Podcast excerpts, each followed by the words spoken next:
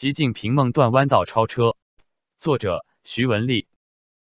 一，习近平是不是现在就一定梦断了？我不准备下最后的结论。以习近平惯常的前句后恭的特质，也许又侥幸会再次延长他的小命。至于他的命会断于何时何地，那几乎是随时随地可能发生的，因为表面憨厚的他做的阴恶太多。大到把中国大陆变成变相集中营和大数据集中营，倡导出卖亲友师长，冤案酷刑遍野，被死者不计其数，公然拆毁教堂，另改圣经十诫，直到镇压。迫害七零九维权律师和传道授业者，抓捕进步学生，电视认罪示众已成为家常便饭，有选择的反腐，肆无忌惮的。扶持亲信组成东厂西厂，满世界大撒币，妄图建立他习近平的红色皇朝帝国。紫禁城的禁区夜已思亲，龙椅已坐，只欠龙袍真加身，梦想成真了。但是今天只侧重讲习近平标榜的所谓梦，我基本上可以断言，习近平会梦断在弯道超车上，随之中国大陆也会在相当长的时间内折在所谓的弯道超车上。二零一零年，我曾经预言到，习近平为代表的太子党当政就是少东家专权。少东家专权，一般来说，最大的政治特征就是他们的政治作为要比政治经理和管家当政来的硬朗和决绝。倘若他们往坏里做，坏也一定坏到极端。卡位战闹得很凶的那个薄熙来，知趣的薄熙来，只有就范，否则将会死得很惨。他们将进一步的强化中共的一党专制，像收紧银根一样收紧政治上的宽松尺度。中国社会将进入一个政治严冬期和经济衰退期。同时，我也预言到，当今中共的太子党才是中共的第二代，他们的父职大都在文化大革命，或之前被毛泽东贬损过，自己又大都下过乡，做过工，当过兵，甚至吃过一定的苦。所以还不像清末的八旗子弟那么脆弱和无能。作为中国民主运动的我们，切不可轻视和麻痹。那么，就请允许我凭以上预言较为准确的自信和事物发展的一般规律来探讨，为什么习近平会梦断在弯道超车上。第一，首先我们要承认弯道超车是可能的，它是借用赛车的特别技巧而言。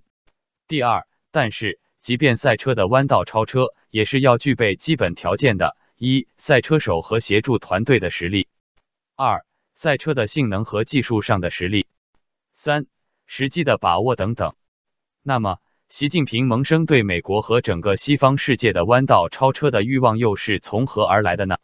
二零零八年，仅仅作为王储的习近平，却全权主管奥运会，在老乡文艺佞臣张艺谋的精细谋划下。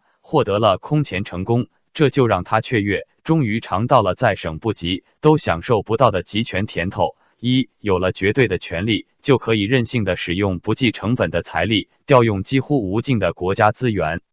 之后，他的主场活动就可以越来越任意妄为，奢靡浮华和穷奢极欲的暗腐败；外场也可以在绥靖政策弥漫的世界里趾高气扬，为所欲为，所向披靡。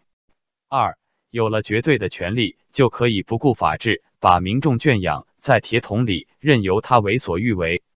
三有了绝对权利，就可以上九天揽月，没有权利做不成的事。二零零八中共的红色风暴就这样彪悍的席卷了全球，红色战狼来了，谁也奈何不了他们的耀武扬威。当年我发出警告了，估计没人很在意。二零零九年，习近平开始升温。发烧了，他在南美的墨西哥试探着指责对中国人权关注的是吃饱了没事干的外国人，居然没有什么批评和反弹。于是他贼胆越来越大，至少在中国大陆侵犯人权不会怎么样。二零一三年，习近平嘲笑苏共国解体是竟无一人是男儿，等于公开宣布他会继承毛泽东的挂羊头卖狗肉。在实行马克思加秦始皇的初心和决心，也没有强烈质疑。二零一三年，习近平提出“一带一路”，在输出过剩物资、用财力开辟红色殖民地的同时，输出红色皇权思想，实现一统天下的野心。金钱开路更是顺畅。二零一五年九月三日，习近平的盛大阅兵大摆共主的排场，令各国嘉宾一个个都行走几百米的在故宫朝拜他夫妇俩。好在西方政府首脑无意出席，习近平就胆敢冒了天下之大不韪，公然抢夺国军抗战胜利的成果。可叹台湾有头有脸的蓝营大佬也凑来捧场，他却更是可以平步青云了。据说今年的十一阅兵的规模。更是空前。二零一六年，习近平公开宣布，他是弄潮儿向涛头立，手把红旗旗不湿，再用杭州超豪华的 G20 盛宴歌舞炫富天下。二零一八年初，习近平迫不及待的终身之后，毛病不改，恶习加剧，立即大撒币，召开世界政党大会，为自己充当世界红色霸主奠基。张杰先生说得好。十九大上，习近平牛皮哄哄，要走进世界舞台中央，要为人类提供中国智慧和方案，更要解决人类从哪里来到哪里去的问题，俨然世界领袖的范。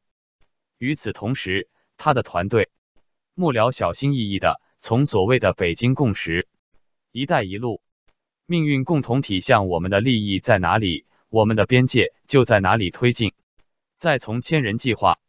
两千零二十五，中国制造厉害了我的国，道军改而强军，私密武器研制突破，五 G 入海登峰的布局，实则盗窃成功，自以为就可以高调宣布弯道超车了。可是随着二零一八年底、二零一九年初张守胜的亡命，任正非和孟晚舟连同华为被美国司法当局起诉。加之已有的中心困局，习近平的弯道超车便或命悬一线了。有专家人士指出，没有了台积电、华为的五 G，本来就什么都不是。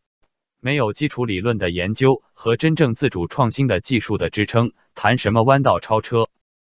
没有真正自由的政治和人文环境及宪政民主，哪里会有真正的基础理论的研究和真正的自主创新？习近平的梦是红色的脏梦。绝对不是中国梦。可笑的是，总是有那么几位自荐献策，想帮助习近平从什么党主所谓的宪政处成名，进而成为什么千古一帝。这几位自以为别人都是他们喜欢贬称的暴民愚民啊！谁不记得党主宪政早有成名者毛泽东啊？忽悠谁呢？什么圣境之平？二。我二零零五年十月六日在布朗大学西部校友会上的演讲中就指出，一般的人往往会被中共政权的假象所迷惑，因为善良的人们并不知道中国共产党是一个以中共军队为核心的党，中共军队只属于中国共产党，并不属于中国这个国家。中共军队是名副其实的中国共产党的军队，它不是中国国家的军队。潜在的更大的恐怖主义和对美国和美国人民的最大威胁，其实是中共的专制政权和他们的拥有洲际核导弹的武装力量。我二零零六年十一月二十六日在关注中国的苦难澳洲墨尔本群英演讲会上的即兴演讲中，又提醒全世界，中共正把苦难带向全世界。我二零零八年八月五日再次呼吁，请警惕中共在全球的红色崛起及中国未来发展的可能。趋向我的朋友毕汝协说得好，习近平循序接班，坐享其成，接收胡温正下，实际上是搜刮来的四万亿美元外汇存底。据今托称泼天大胆，习近平忘乎所以，失去了起码的政治判断力，满世界大撒币，挑战既有国际秩序。这个习近平充其量是个小人得志。现今。不但金融大鳄索罗斯旗帜鲜明地向全世界指出，习近平是自由世界最危险的敌人。美国和各西方民主国家也都开始纷纷惊醒。有着一般红二代目中无人，好大喜功，漫天吹牛，奢靡浪费，急于求成通病的习近平失算了，恐怕不久就会被动，或者不得不主动终止他的弯道超车。三。习近平二零一八年十二月十八日在北京举行的庆祝改革开放四十周年大会上暗示，政治体制改革绝无可能，不该改的、不能改的，坚决不改。究其根本，还是一百六七十年前困扰中国的气质之争的重演。习近平不如林则徐，当然更不如徐继奢。习近平自大愚钝，踏步不前，却自认为可以弯道超车，悲乎！二零零二年，我写于中共狱中。二零零八年，在香港出版的《人类正常社会秩序概论》中，就写道：不但这些统治者，甚至后世表面尊崇儒家思想的统治者，也都更喜欢和更需要权术和厚黑，以图扩大他们的疆土或权力。哪里会去理会什么慎终追远，便能取得明德归厚这样奇效的主张呢？以致权术、厚黑这种似乎极聪明、极实用的思潮，在中国的过去乃至现在都能妇孺皆知，大行其道。岂不知这种貌似聪明，其实是小聪明，甚至是肮脏的东西，大大的毒害了中国人，误了中国人，也大大的毒害了中国，也误了中国。以权术和厚黑思想武装起来的，当时的诸侯各国和以后的历朝历代的中国统治者，自然而然的也逼迫中国的小小老百姓，也成熟的用权术和厚黑以应对。君不见，在中国最盛行、最普及、最智慧也是最消极的想法，就是出头的船子先烂，天塌下来，让大个子的顶着，结果必然就是雕虫小技，灵光的很，大智大勇却可怜先见。所谓的睁眼向外看的第一人的林则徐，基本思路还是以一技之长以制夷。所谓技长，也不过指人家的枪炮兵舰而已，并不懂得先进的政治制度。和进步的政治理念在某种意义上更重要。政治制度说简单了，也就是社会管理的方法，并不值得可怕。用现代语言说，就是光引进硬件和高科技，不引进软件，不引进管理和制度，缺乏再生。在创新能力依然不行。林则徐在这一点上，比那些晚清蛮憨的其他高官也高明了不了多少。他当时竟武断的以为外国人都是天生的直腿子。脊腿打不了弯，所以是不堪一击的。沿着林则徐这种认识水平，几十年后，清朝末年，慈禧太后亲准了大规模的洋务运动。虽然洋务运动为中国的初步工业的建立和国家综合实力的增长做出了一定的贡献，但是由于这些引进对于中国基本上是无源之水。尽管中国当年也建立了近代意义的海军，海军的舰艇不论在吨位上。还是装甲厚度上都曾号称亚洲第一，超过日本。可是，一八九四年甲午海战一个回合下来，北洋水师就惨遭全军覆灭的结局。与林则徐同时代的封疆大吏徐继奢，则比他更高明的看到政治理念和政治制度的优劣对一个国家发展的至关重要的意义。现存美国华盛顿 D.C. 纪念塔中的立于一八五三年七月十二日的汉字碑。继续了徐继奢在《银环志略》中所阐明的很少为中国人所知的极其精辟的一段话：华盛顿一人也，岂是勇于甚广，割据雄于曹刘，既以提三尺剑开疆万里，乃不前为号，不传子孙，而创为推举之法，凡于天下为公，秦请乎三代之一义。其治国崇让善俗，不上武功，一通与诸国义。米利坚合众国以为国幅员万里，不设王侯之号。不循世袭之官，公器复之公论，创古今未有之局。果如徐继奢所预见，仅仅据徐继奢这番话之后的一百年，美国就一跃成为了世界头号强国。徐继奢作为一个儒家经营出来的大清专制帝国的亲命巡抚，竟然能抓准公器复之公论这一要害核心的全新理念和制度，并敢于公开张扬之，真是令人敬佩之至。徐继奢才真正是中国十九世纪睁开了眼看世界的第一人。但愿我们今天能认识到这一点还不晚。一百四十五年之后，一九九八年六月二十九日，美国总统克林顿在北京大学演讲时，还深情的提到徐继奢这一汉字碑。他说：“我十分感谢这份来自中国的礼物。公器复之公论是对普天之下莫非王土的否定。”也是西方社会作为社会减压阀和安全阀而提出来并实施的政治制度。